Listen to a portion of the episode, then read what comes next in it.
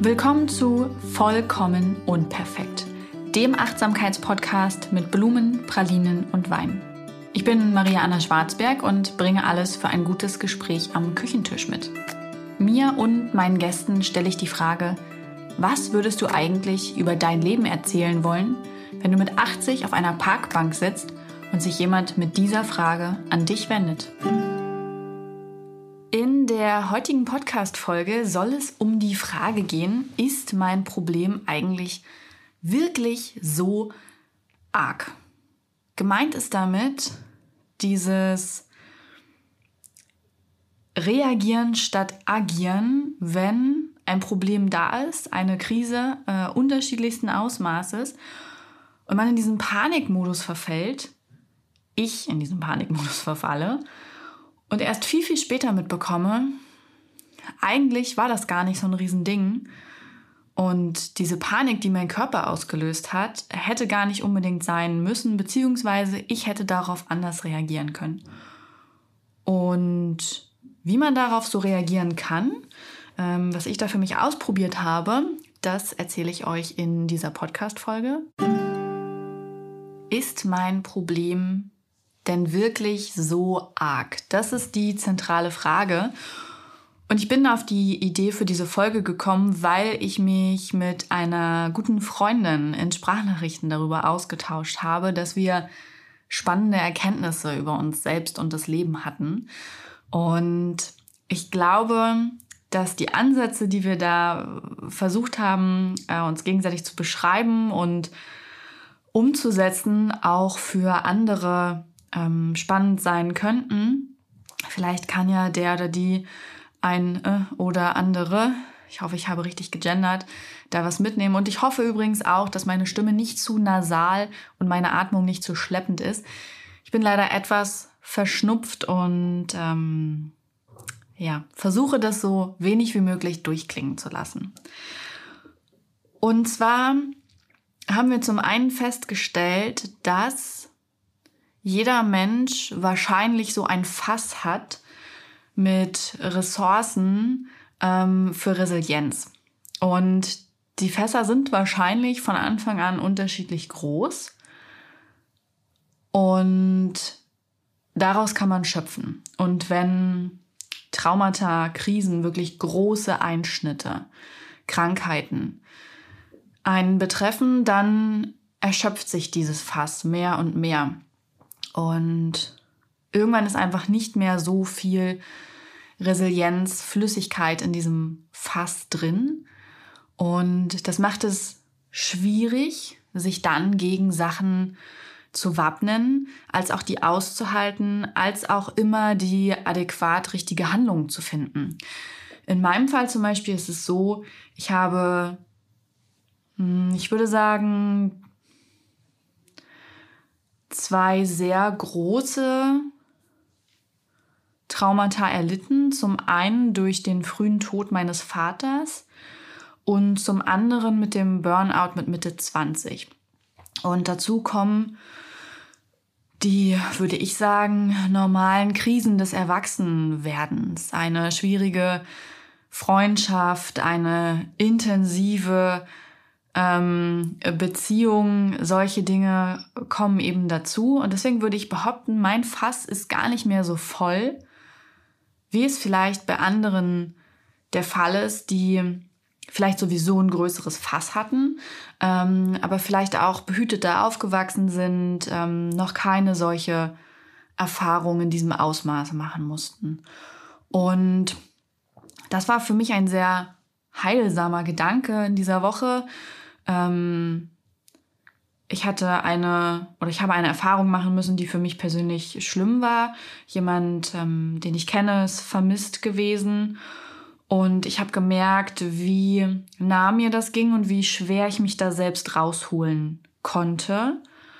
Und das war eben der Moment, in dem mir bewusst geworden ist, dass wir nicht alle die gleiche Resilienz aufweisen können, einfach aufgrund unserer Persönlichkeitskonstitution als auch der Erfahrungen, die wir im Leben gemacht haben. Ich habe übrigens keinerlei Beweis dafür, es ist einfach eine Vermutung. Und ähm, vielleicht sollte ich mir dazu mal irgendwie Lena von Freut mich oder so einladen, damit sie oder Miriam nochmal, Miriam Junge, eine von beiden. Ich glaube, ich frage die nochmal an, um das nochmal ähm, aus wissenschaftlicher Sicht auch zu besprechen. In jedem Fall ist mir da bewusst geworden, dass ich wahrscheinlich schneller als andere in einen Panikmodi äh, verfalle. Ähm, oder in Panikmodi verfalle, weil da schon so viel mehr passiert ist in meinem Leben.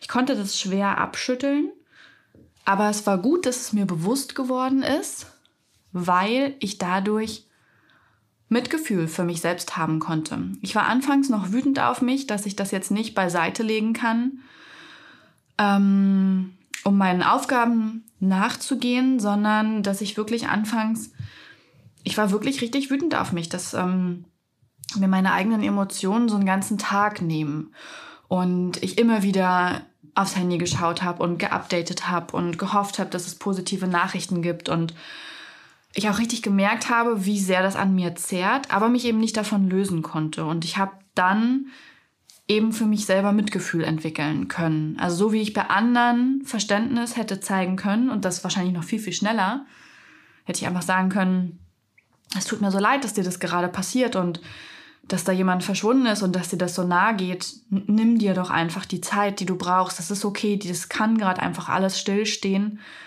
Aber pass auf dich auf. Und das konnte ich bei mir erst wesentlich später sagen und ich war froh, dass ich es mir selbst sagen konnte und habe dann auch auf mich aufgepasst. Ähm, und das meine ich mit diesem ist mein Problem gerade wirklich so arg. Was ich damit auf keinen Fall sagen will, ist, dass die Probleme und Schwierigkeiten jeder und jedes Einzelnen nicht zählen. Ähm, ihr wisst, so diese toxische Positivität, die gibt es hier nicht und davon bin ich überhaupt gar kein Fan so Coaches, die immer predigen, du musst dich nur genug anstrengen und du musst es nur richtig wollen und dann bist du halt immer glücklich und die so happy hippo Sonnenschein aus dem Arsch sind. Ähm, ich finde es furchtbar. Ich glaube, dass alle ihre, alle Emotionen ihre Berechtigung haben und da sein dürfen und dass es wichtig ist, diese Emotionen zu durchleben, um sie dann wirklich loslassen zu können. Und ich glaube auch nicht, dass hinter jeder Emotion und dass hinter jeder Erlebnis und hinter jedem Erlebnis und jeder Erfahrung, die wir machen, immer auch ein Nutzen stehen muss und immer auch etwas Positives gezogen werden muss. Ich glaube, es gibt auch einfach eine Form des Scheiterns und der Erfahrung, die einfach schmerzhaft ist und bei der wir einfach froh sind, die irgendwann überstanden zu haben. Und ähm, das wollte ich nur einfach ganz deutlich sagen. Darum geht es explizit nicht in dieser Podcast-Folge, sondern darum, was kann ich tun, um zu überprüfen, ist mein Problem so schlimm, wie ich es gerade empfinde. Und mir haben dabei in dieser Woche mehrere Sachen geholfen, die ich gerne mit euch teilen möchte. Ihr könnt dann ja einfach für euch mal überlegen oder überprüfen, ähm, ob die euch dienlich sind. Und zwar habe ich zum einen ähm, einen Realitätscheck für mich gemacht. Und das ist etwas, was ich mir mittlerweile angewöhnt habe. Und der beinhaltet bei mir zwei Schritte. Der erste Schritt ist die Frage, oder der erste Bereich ist so, bin ich gerade sicher? Weil ich merke das schon, dass ich bei kleinen Dingen ähm, in, in Angst und Panik gerate. Nicht im Sinne einer Panikattacke, aber bei mir kann schon können schon zu viele To-Dos ähm, einen großen Stresszustand auslösen. Und das ist natürlich eigentlich überhaupt nicht hilfreich, weil mein Körper in einen Modus verfällt, als würde so ein Säbelzahntiger hinter mir stehen und sagen, wenn du deine To-Do-Liste nicht gemacht hast, ich fress dich auf. Das passiert natürlich nicht, aber so verhält sich mein Körper. Und dieser Stress ist natürlich für meine Gesundheit nicht unbedingt förderlich.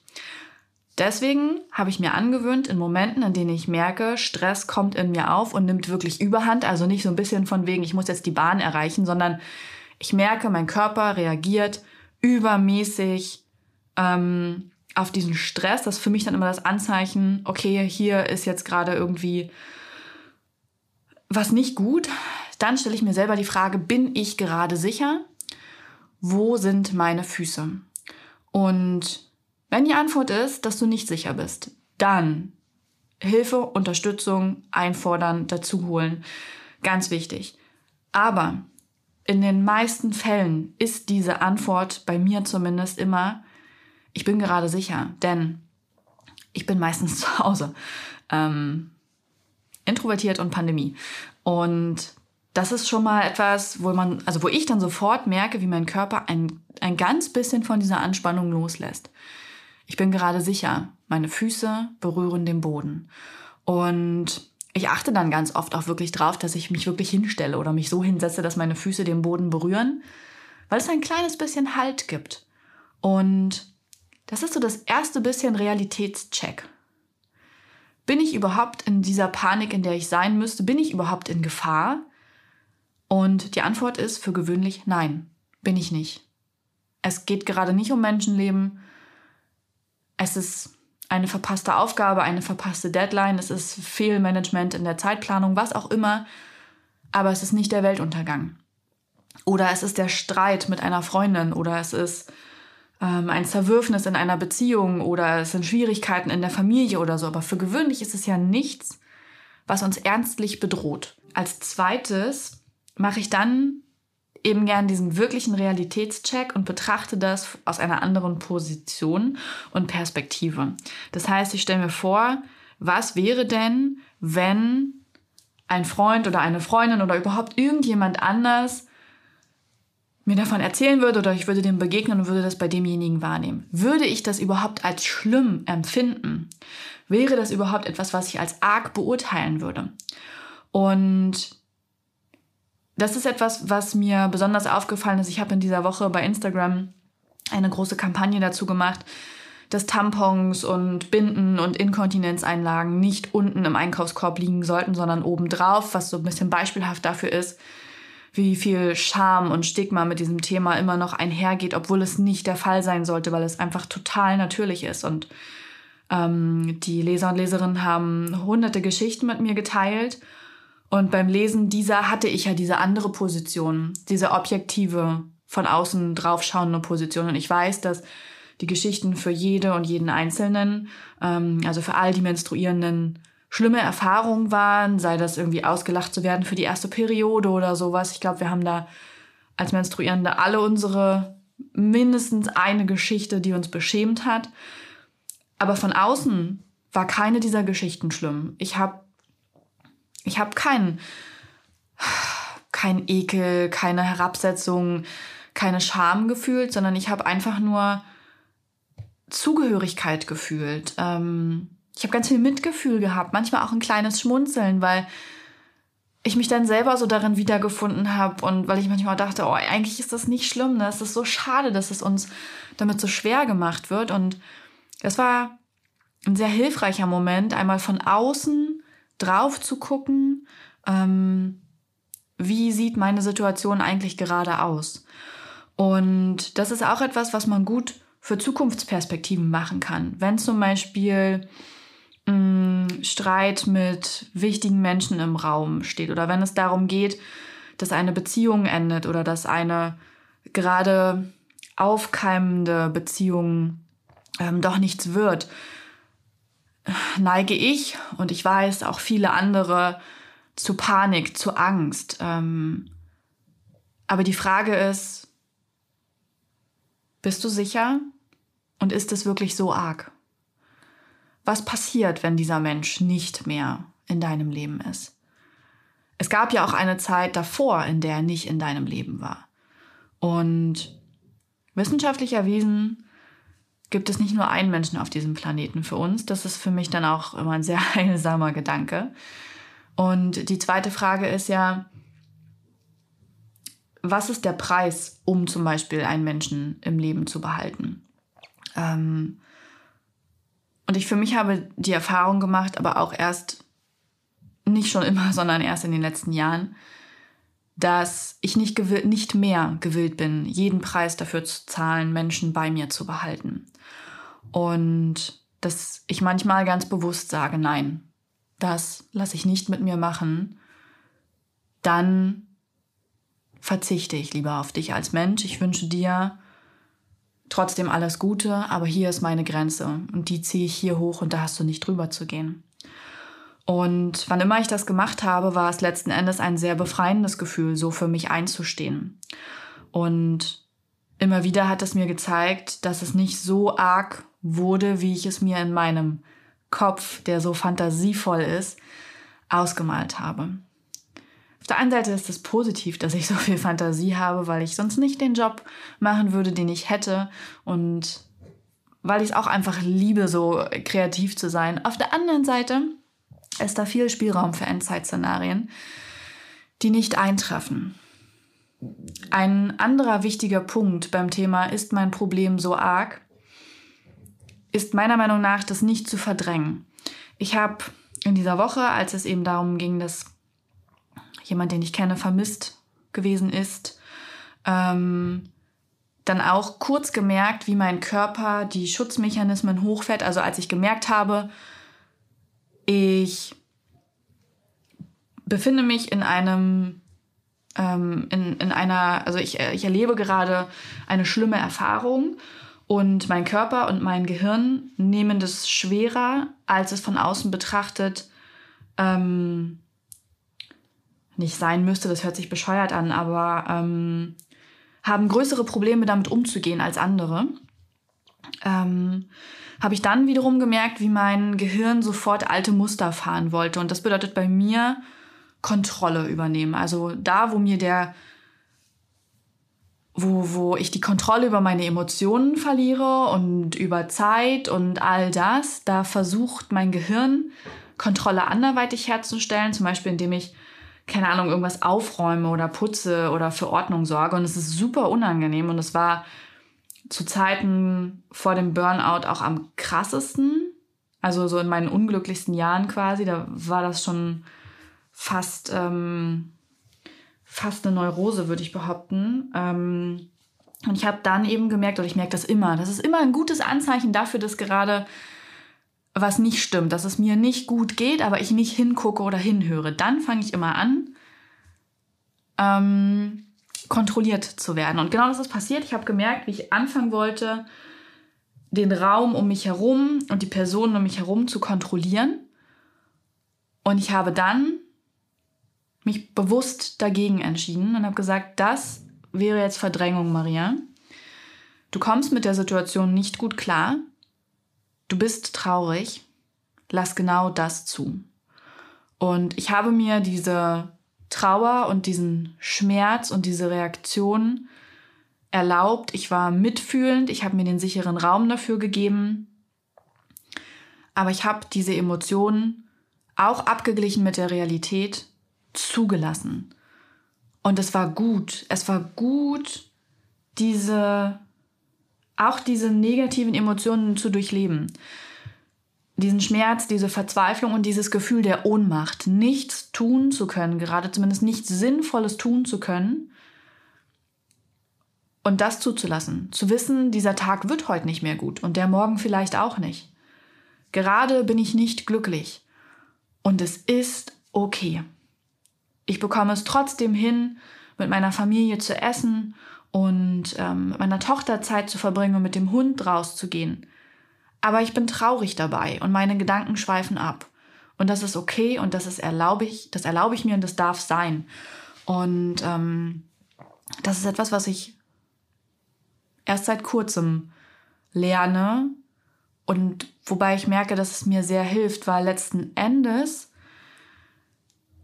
ich die Erlebnisse besser verarbeiten kann, als wenn ich sie versuche zu kontrollieren und zu verdrängen. Und letzten Endes ähm, insgesamt erfüllter damit lebe, weil ich die ganze Bandbreite von Gefühlen ausschöpfe.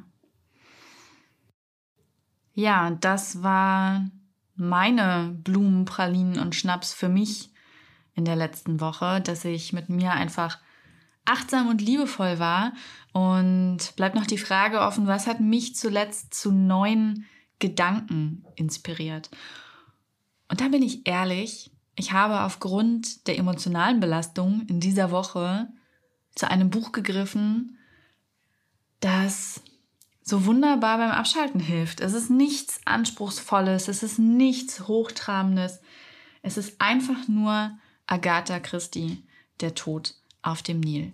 Und ich persönlich liebe britische Krimis. Alle anderen Krimis sind mir immer viel zu dramatisch und gewaltvoll. Aber die Briten sind da so sanft und ähm, haben so spannende, schöne Charaktere. Und das ist in dieser Woche das, was mich zu neuen, ruhigeren Gedanken inspiriert hat. Ich verabschiede mich an dieser Stelle und wünsche euch einen schönen Tag oder Abend. Dieser Podcast wird produziert von Podstars bei OMR.